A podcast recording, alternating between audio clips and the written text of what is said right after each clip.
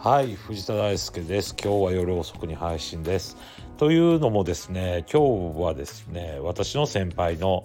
元プロ野球選手そしてコーチとして活躍された倉野真二さん。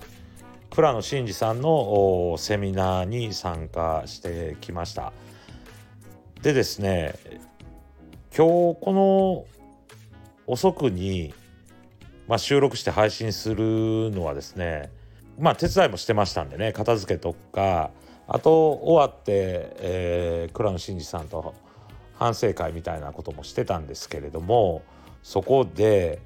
倉野真二さんの特に印象に残った言葉それを伝えたいなというふうに思いまして、えー、収録しています。倉野真二さんは今年のシーズンはアメリカでコーチング修行をされてきました。で、まあ、日本に戻って私たちの地元伊勢市なんですけれども地元に戻って指導者対象にセミナーを開催しました。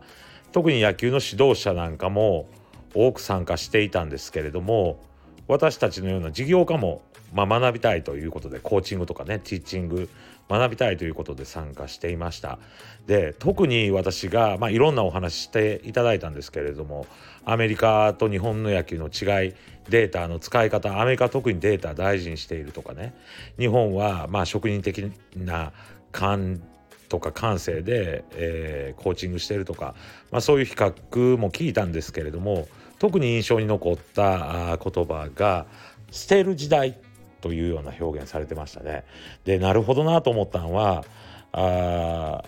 僕たちの時代っていうのはやっぱり生まれてから私も46になるんですけれどもなんやかんや言いながらあ不自由をせずに暮らすことができる社会だと日本もちろんそのお金がないとかね給料が低いとか事業をやっててもねなかなか稼ぐことができないとかまあいろいろあるわけですけれどもまあ平均的にはいろんな国と比べて日本は豊かな社会を構築してこれたんだと思います。まあ、今その円安とかね、えー、日本の賃金が低いとかいろいろ言われてますけれども違う局面に突入してきたなと思いますけれどもこれまでの日本はやっぱり物にあふれてる。で加えてですねインターネットの発達とかまあこのスタンド FM なんかもそうなんですけども YouTube なんかもそうなんですけれども、まあ、個人があ自由に発言できる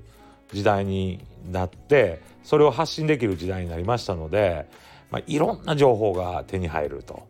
ニュースももう日本中どこにいてもリアルタイムにこう情報があこう手に入れることができるそういう時代なんですね。まあ、だから物とか情報にあふれてると。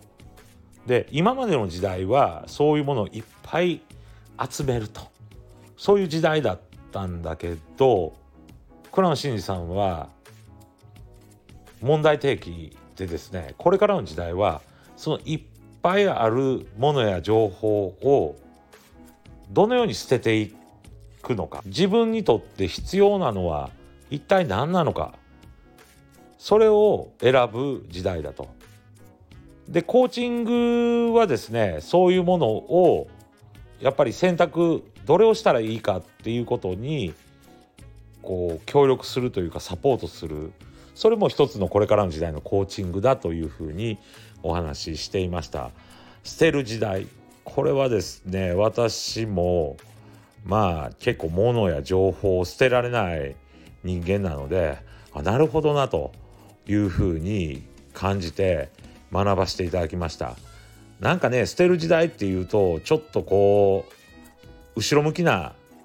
感じがしますか。そうじゃなくて社会を発展していくためやあ自分の未来をこう切り開いていくためにはあえて捨てる。そういうことが必要なんだなというふうに感じました。